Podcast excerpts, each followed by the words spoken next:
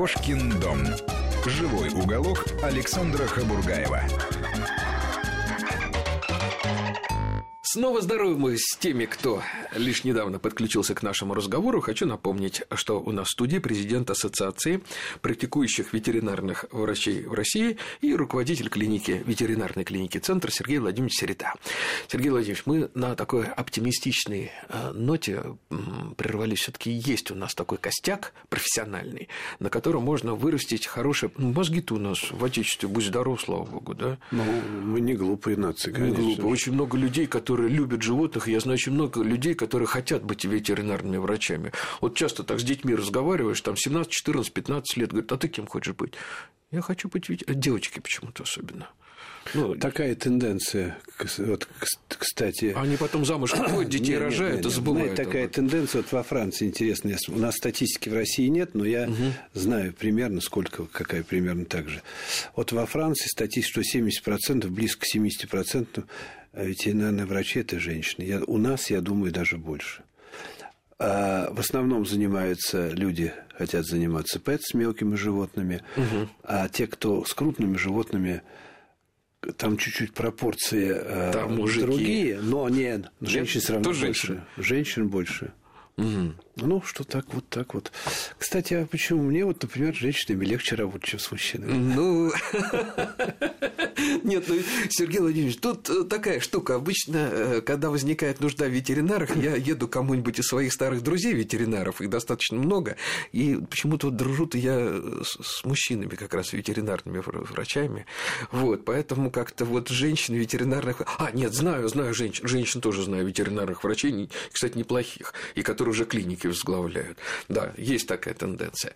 Так все таки значит, у нас профессиональный уровень слегка приподнимается, просто надо помочь. Я вас правильно понял? Он стал выше, несомненно, конечно. Ну, во-первых, появилось... Мир изменяется. Оборудование появилось. Появилось оборудование, появились конгрессы, появились конференции различные. К нам приезжают уже все, к нам все приезжают. Угу. И американцы, и французы, и англичане. Мы знаем, как живем мир. Угу. Если бы у нас были такие же возможности, как, э, предположим, в той же Франции, да, я вас уверяю, я вас уверяю, что мы, мы стали бы гораздо лучше, Гораздо ну... лучше. Дайте нам эти анестетики, дайте нам такое же образование, дайте нам такое же финансирование. Сергей Владимирович, я вам могу рассказать такую историю. Как-то приезжаем... У нас столько делается... Подождите, подождите. Да. Я вам расскажу такую историю. Она много лет назад произошла, но она характерна для нашего Отечества. Приезжаем мы с одним вашим коллегой в гости. Кошка помирает просто. Она рожала.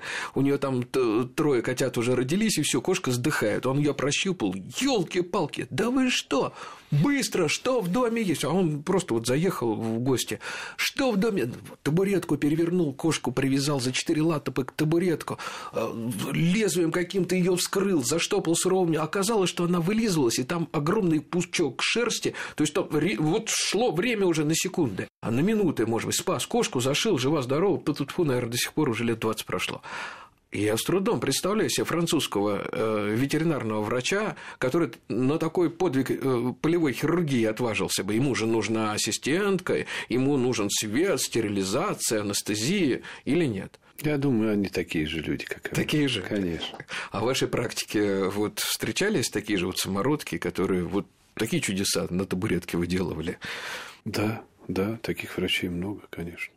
И, и недаром у нас даже мы в ассоциации придумали такую награду, которая называется «Доктор Айболит» за преданность профессии. Вот за то, что человек готов в любую минуту, в любой момент оказать помощь животному. Я сегодня, вот когда ехал к вам, я прочитал статью о том, как сегодня врачи в Луганске угу. помогают животным. Вот бросили все. Человеческие врачи.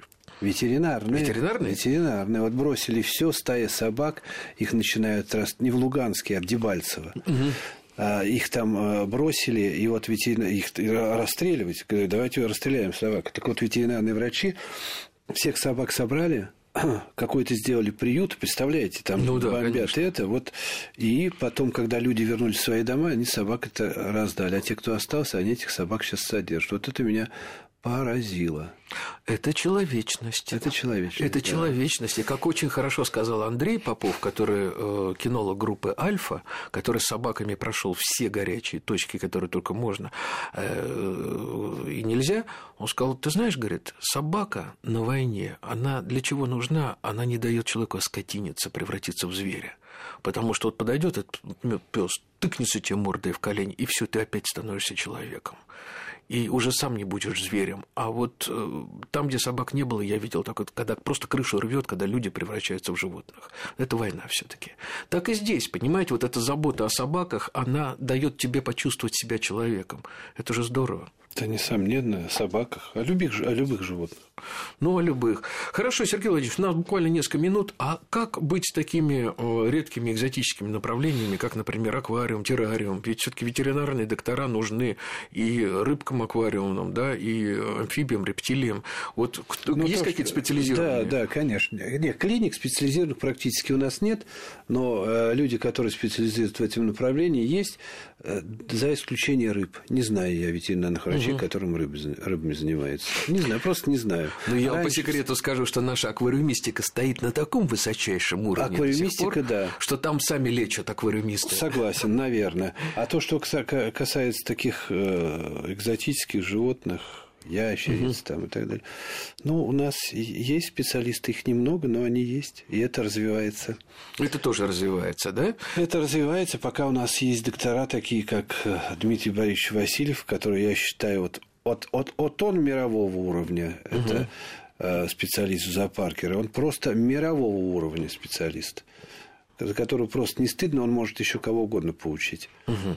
То есть есть такие штучные люди, э, которые есть, могут конечно. создать свою научную школу, да, можно сказать так. Врачебную, я бы Врачебную, сказал. Врачебную. Да. Врачебную, а Васильев, наверное, научный. Или Угу. Или Андрей Камолов, который занимается кардиологией. Он фанат кардиологии. То, что он сделал, это замечательно.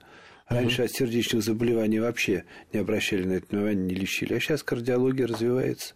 Секции угу. кардиологии есть.